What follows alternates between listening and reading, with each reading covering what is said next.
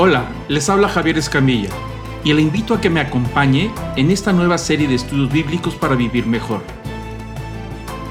En este estudio aprenderemos lo que la Biblia enseña acerca de las bendiciones y las maldiciones. Este es el episodio número 7. En este episodio estaremos estudiando cómo la idolatría es considerada abominación y por qué genera la pérdida de la bendición sobrenatural. Veremos las diferentes formas de idolatría en el Antiguo Testamento y cómo evitarlas. Continuamos con la tercera y última parte. Para ir terminando, tres puntos importantes a considerar en la idolatría. Número uno, representar a Dios en una imagen es entender mal su libertad. Lo voy a repetir Representar a Dios en una imagen es entender mal su libertad. La imagen intenta ser comprensible lo incomprensible. De este modo la persona trata de manipular a Dios cuando el verdadero sentido es lo opuesto.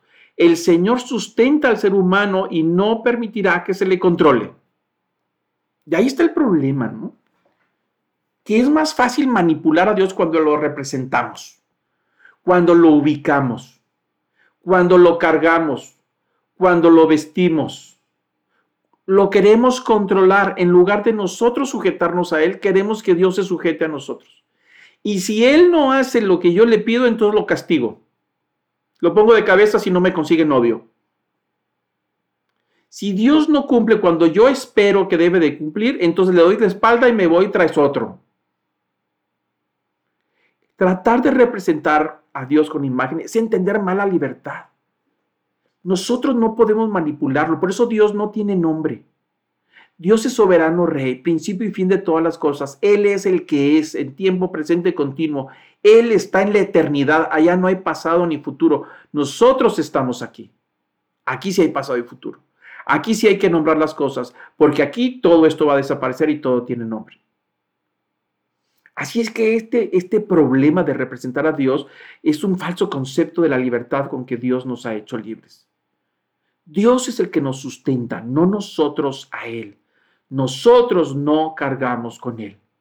Y me recuerda aquel pasaje del apóstol Pablo que veremos también en esta clase más adelante, en una de estas sesiones. Vamos a estudiar el caso del apóstol Pablo cuando está en Atenas, en esa ciudad de la cuna de la filosofía griega, con la cantidad de templos majestuosos y hermosos y maravillosos, como el Areópago, ahí está el templo de Atenas y todos estos dioses. Ahí está Pablo. Y Pablo cita un pasaje, dice, dice unas palabras tan interesantes que lo vamos a estudiar después, refiriéndose al concepto de la divinidad. Dice Hechos 17, versículo 24. Les está explicando a todos estos filósofos ah, muy cuerdas y muy sabios. Dice, el Dios que hizo el mundo y todas las cosas que en él hay, siendo Señor del cielo y de la tierra, no habita en templos hechos por manos humanas, ni es honrado por manos de hombres, como si necesitase de algo, pues Él es quien da a todos vida y aliento y todas las cosas. Pablo está tratando de explicarles este concepto y enderezando el concepto. El Dios creador del universo, del cielo, que ha hecho todo lo que existe, Él no habita en templos hechos por manos humanas. El concepto de casa de Dios. ¿Cómo que casa de Dios? Vamos a la casa de Dios. Recuerdo de niño que así nos decían. Vamos a la casa de Dios. Dios no tiene casa. Y no tiene casa porque no tiene cuerpo porque no necesita casa, al no tener cuerpo, no tiene de qué protegerse de la lluvia, ni del viento, ni del calor, ni tiene que sentarse, ni acostarse, ni cocinar, ni comer, ni nada de eso. Dios no habita en nada que sea hecho por manos humanas.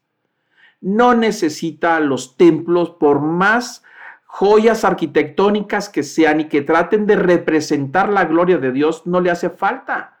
Él fue el que creó el mundo. Nosotros no podemos cargarlo y llevarlo y traerlo y vestirlo y sacarlo a la procesión y regresarlo a su casa. Esos conceptos no existen en lo que está tratando Dios explicar al pueblo, al creyente. no habita en templos hechos por manos humanas. Cualquier cosa que nosotros podamos hacer, Él no habita ahí. No lo podemos meter como si fuera un pajarito y guardarlo en una jaula. No podemos hacer un gran castillo y asegurarnos que va a habitar ahí. Por más talentosos que sean los artistas del Renacimiento y los arquitectos y el oro y la plata, el oro y la plata no pueden representar a Dios. ¿Usted cree que Dios quiere vivir en medio del oro y la plata? Para Él el oro y la plata no es nada. Él es el dueño de todo y creador de todo. No necesita protegerse de nada. No le hace falta nada. No necesita que lo carguen, que lo vistan y que lo sustenten. Dice el versículo 25 de Hechos 17, ni es honrado por manos de hombres. No necesita que le vistan, que le den de comer, que lo maquillen, que lo pinten, que lo desempolven cada año cuando es la festividad, que lo repinten y lo restauren como si necesitase de algo, dice el pasaje de la escritura. Dice, no necesita de nada, pues es Él el que da a todos vida y aliento. Es decir, Él es el que nos sostiene, no nosotros a Él. Por eso tratar de representar la divinidad con, con el mayor de los talentos de la arquitectura o por más talentoso que sea el artista, es una aberración porque cualquier imaginación que tenga el artista, por más talentoso que sea, sería una caricatura de él, porque esto es creación. Cualquier cosa que la mente del hombre produzca no es más que una caricatura mal hecha de tratar de representar a Dios. A Dios no se le puede representar con ninguna imaginación del ser humano, por más talentoso que haya sido. No se puede. Cualquier cosa que se imagine el ser humano que es Dios, ya se equivocó. Ya le falló. Porque Dios escapa de la imaginación. No hay manera de poder imaginarlo. Dios escapa, es espíritu.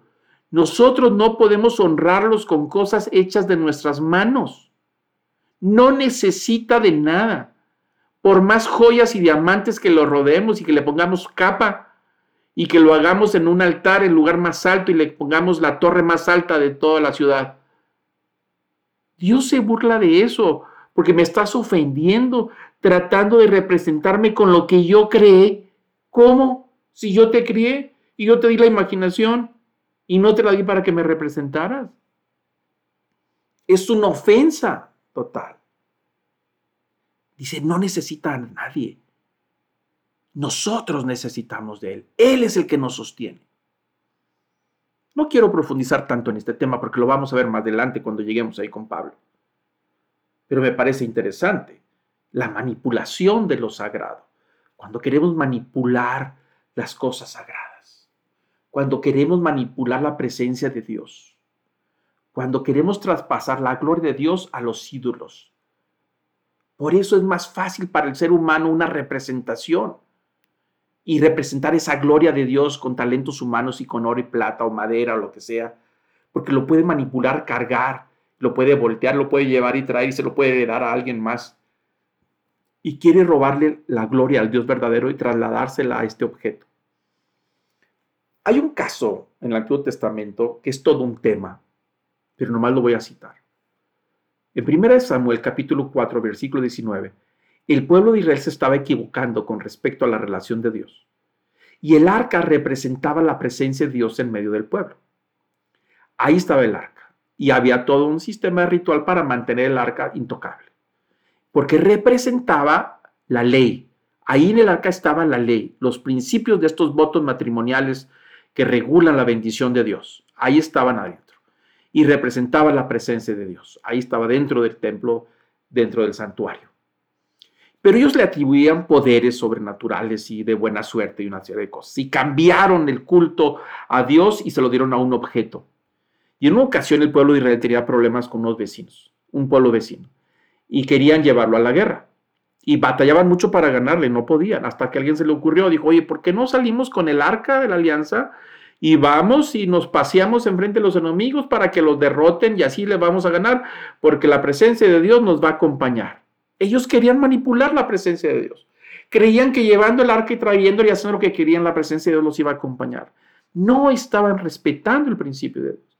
Entonces esto se les ocurre sacar el arca del templo y la llevan ahí con los sacerdotes a la guerra para poder ganar la guerra. Y lo peor de todo es que la presencia de Dios no estaba ahí. Se llevaron el objeto y perdieron la guerra. Y no nomás perdieron la guerra, murieron miles de israelitas. Y no nada murieron miles de israelitas. Los filisteos se quedaron con el arca. Mataron a los sacerdotes y mataron a los levitas que la estaban cargando y se la llevaron a su pueblo. Profanaron lo más sagrado.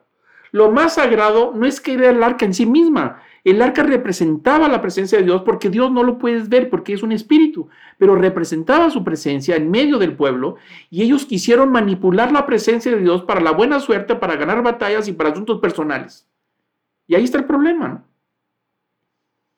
La noticia llegó a una desgracia al pueblo de tal manera que una mujer que fue la suegra del sumo sacerdote, había muerto ahí el, el esposo que era un sacerdote, y ella y el, y el sumo sacerdote encargado de cuidar el arca, cuando se da cuenta que pierden el arca, le da un paro cardíaco y en ese momento se muere y la mujer estaba encinta y en ese momento de tanta desgracia dio a luz.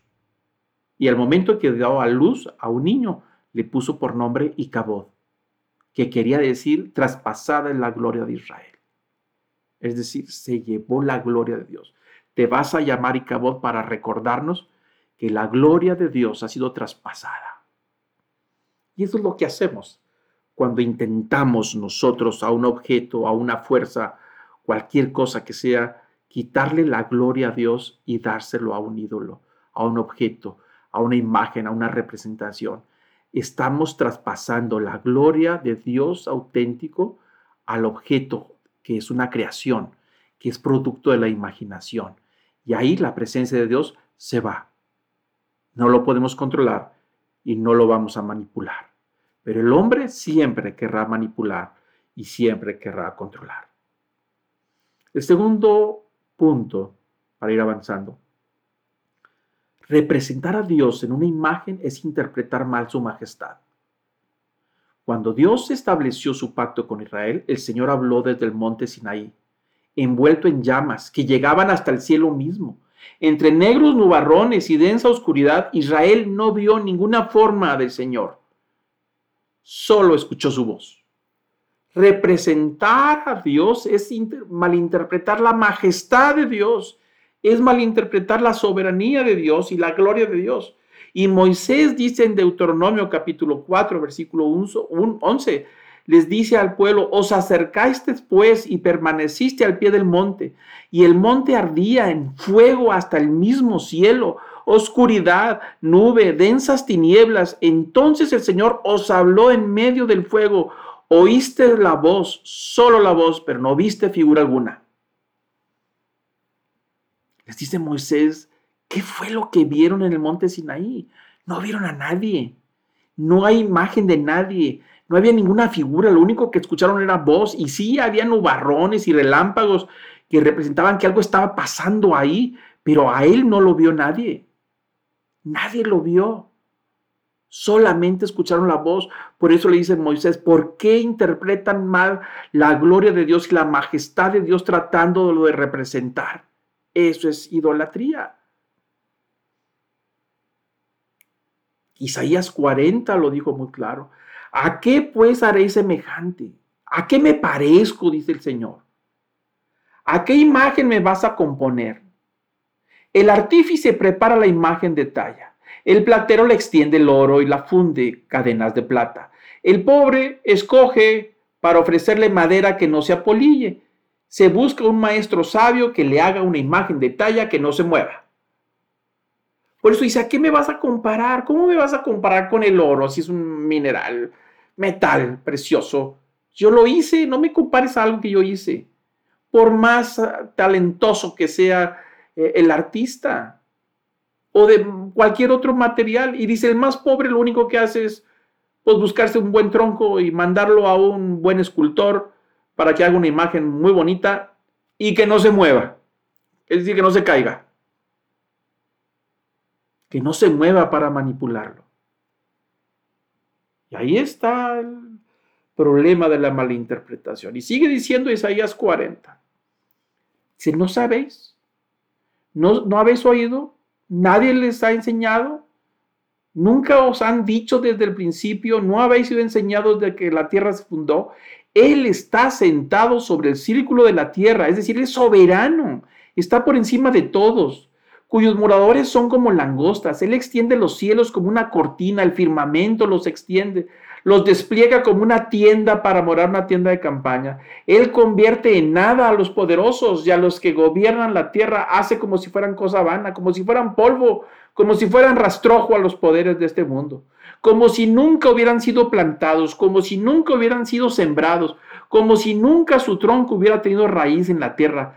Tan pronto como sopla en ellos se secan y el torberino se los lleva como jarasca. Así es la vida de todos los hombres, por más poderosos que sean pero Él está sentado por encima de todas las cosas. Por eso dice, que no saben? ¿No han escuchado? ¿Nadie les ha enseñado que yo soy soberano? Yo soy principio y final de todo lo que existe. ¿Por qué me haces esto? ¿Por qué me ofendes de esa manera? Sigue diciendo el versículo 25, ¿a qué pues me vas a comparar? ¿A qué me parezco si lo vemos de otra manera? ¿Con qué me vas a comparar? Dice el santo. Levantad en alto vuestros ojos y mirad quién creó las cosas. Él saca y cuenta el ejército y todos llama por su nombre. Ninguna faltará. Tal es la grandeza de su fuerza y el poder de su dominio. Observa la creación. Yo lo puse, aún las manchas del tigre y las manchas del leopardo, las montañas, las estrellas, todo está en su lugar por mí. Las cosas funcionan a la perfección por mí. ¿A qué me parezco de lo que yo he hecho? ¿Por qué tratas de que me parezca algo de mi creación si yo soy el que lo sostengo? Observen los detalles y vean todo lo que he hecho, soy soberano. ¿Quién creó todo lo que existe? Dice, no se equivoquen, le dice Isaías, Dios al pueblo de Israel.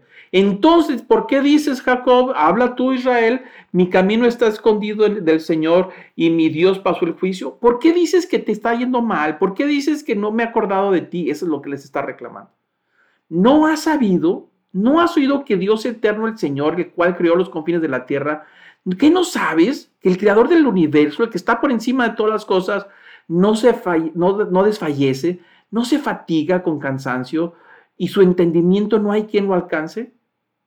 El, Dios que, que te creó no se cansa. No te quejes, dice, yo estoy al pendiente de todo, yo no me canso. Yo soy el que da la fuerza. Dice el versículo 29, yo soy el que te doy la fuerza cuando estás cansado. Yo soy el que te multiplica las fuerzas cuando ya no tienes ni una. Yo soy, dice, los jóvenes, los muchachos se fatigan y se cansan. Los jóvenes flaquean y caen, pero los que esperan en el Señor tendrán nuevas fuerzas.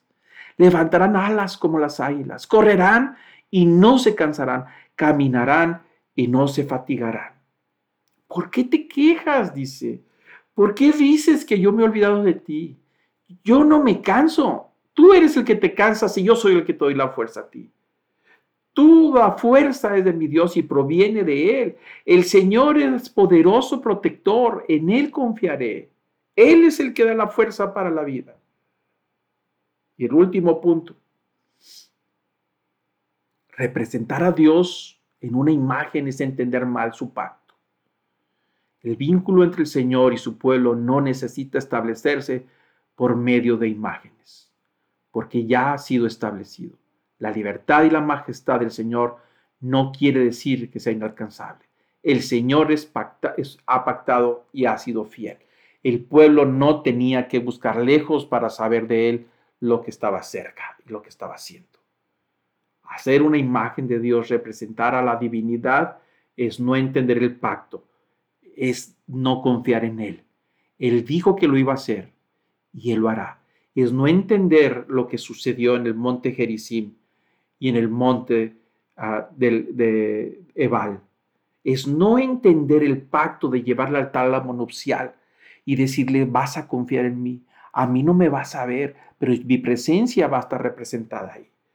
Te vas a portar como exclusivo de mí. No coquetees con nadie. A mí dame las gracias. Y cuando sientas que no estoy, ahí estoy.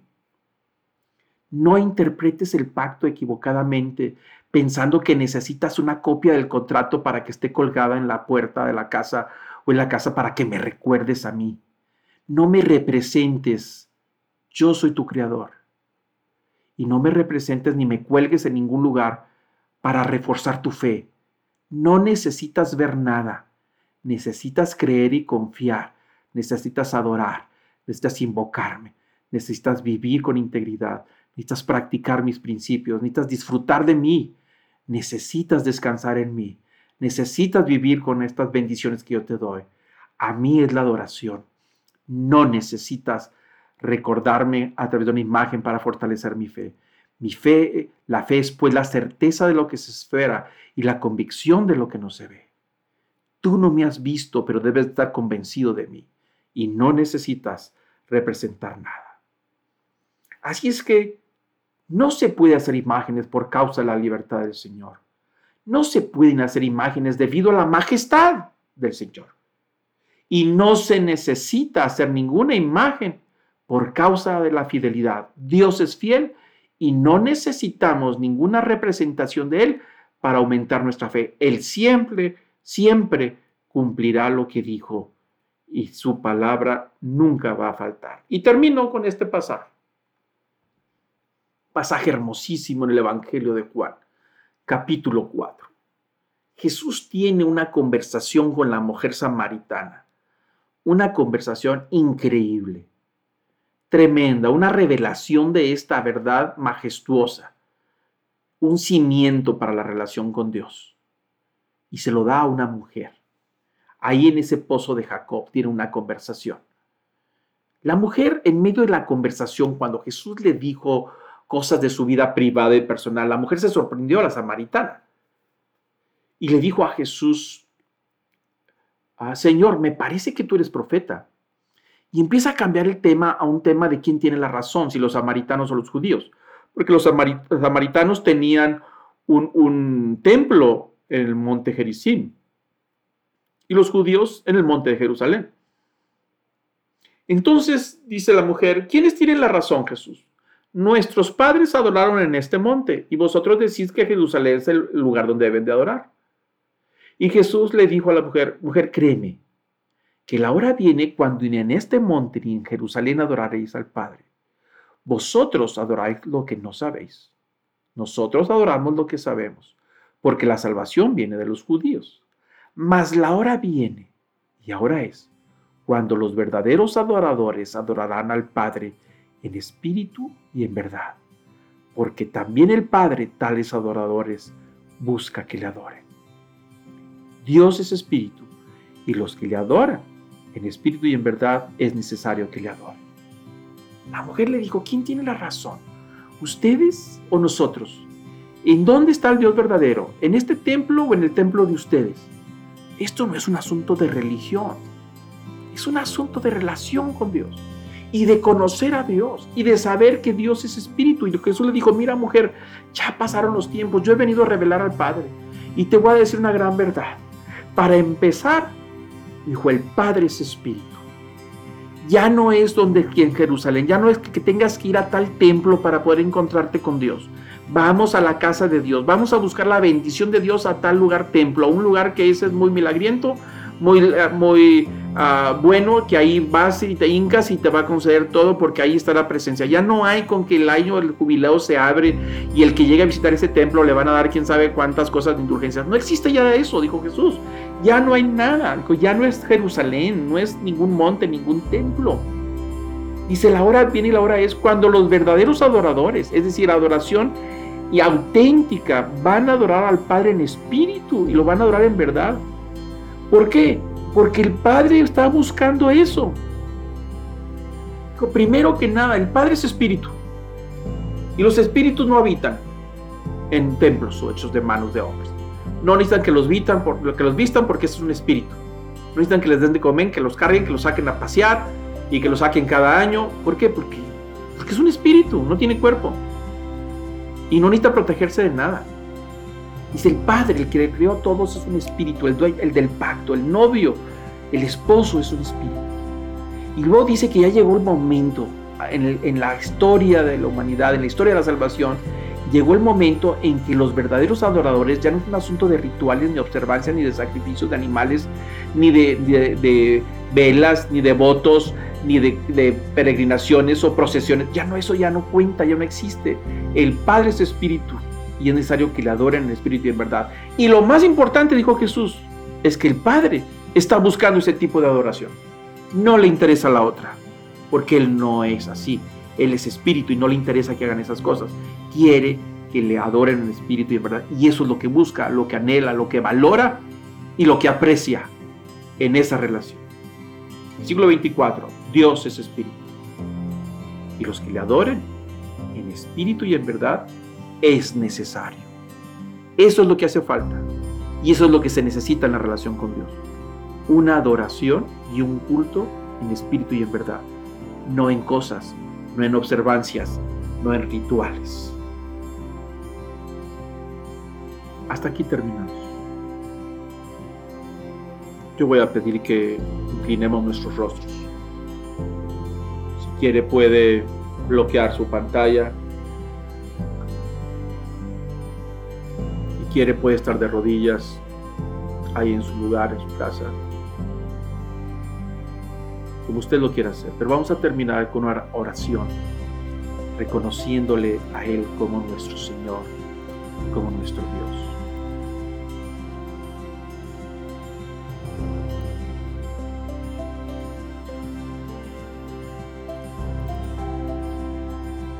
Padre Santo, Señor, en estos momentos, con reverencia, con humildad, con sencillez, reconocemos quiénes somos, lo que hemos hecho y reconocemos quién eres. Y en este momento te reconocemos como nuestro único Dios y Señor. Y reconocemos que toda la majestad, el imperio y el dominio están en ti. Y que no hay nada que tengamos que a ti te haga falta. No hay nada que te podemos ofrecer. Pero tú nos has querido bendecir y nos has querido rescatar. Y nos has querido llevar a ese tálamo nupcial para disfrutar de ti. Nosotros que no somos nada, que no había nada que ofrecer, pero tú en amor y en misericordia nos has traído en alas de águila, nos has lavado de todos nuestros pecados, nos has protegido con el hueco de tu mano nos has dado un vestido nuevo y un nombre nuevo. Nos has dado una nueva dignidad. Y nos has llevado a la mesa de tu palacio, a la mesa principal, a sentarnos contigo, a pesar de nuestros fracasos y nuestro pecado. Y has mandado a tu Hijo Jesucristo para que esa sangre preciosa nos pudiera cubrir de todas nuestras fallas y pecados y de todos nuestros defectos. Es por tu sangre que nosotros estamos delante de ti, Señor. Es por la sangre de tu Hijo Jesucristo que ahora podemos conocerte y adorarte en espíritu y en verdad. Padre, te pido que quites de nosotros toda idolatría, toda actitud equivocada de adoración. Si hemos invocado en forma equivocada, Señor, perdónanos. Si le hemos dado las gracias a fuerzas o poderes o personas que ya no están entre nosotros, atribuyéndoles las bendiciones a ellos, cuando tú nos has bendecido, te pedimos perdón. Quita de nosotros todo rasgo de idolatría, que podamos adorarte en pureza, en limpieza, en espíritu y en verdad, en una manera sencilla, pero pura y fuerte. Gracias Señor porque has abierto un camino nuevo de bendición a través de la sangre del Cordero. Enséñanos a caminar en rectitud, en un corazón limpio. Enséñanos a confiar en ti.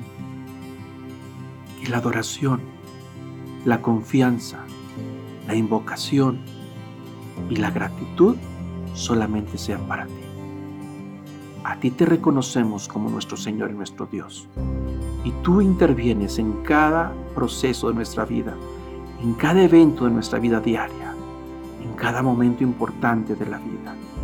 cuando estamos enfermos, cuando tenemos problemas, cuando nos sentimos solos, cuando nos sentimos abandonados, ahí estás tú. Cuando sentimos desprotegidos, ahí está tu vara y tu callado. Cuando nos sentimos tan frágiles y débiles, ahí está tu mano poderosa que nos sostiene. Tú nos sostienes a nosotros y no nosotros a ti. Perdónanos, Señor, si hemos tratado de manipularte. Perdona, Señor, nuestro pecado. Que podamos andar en humildad. Te reconocemos como el único Señor de nuestra vida. A ti te damos todo el honor. Te reconocemos el poder, la majestad, el dominio por los siglos de los siglos. Amén.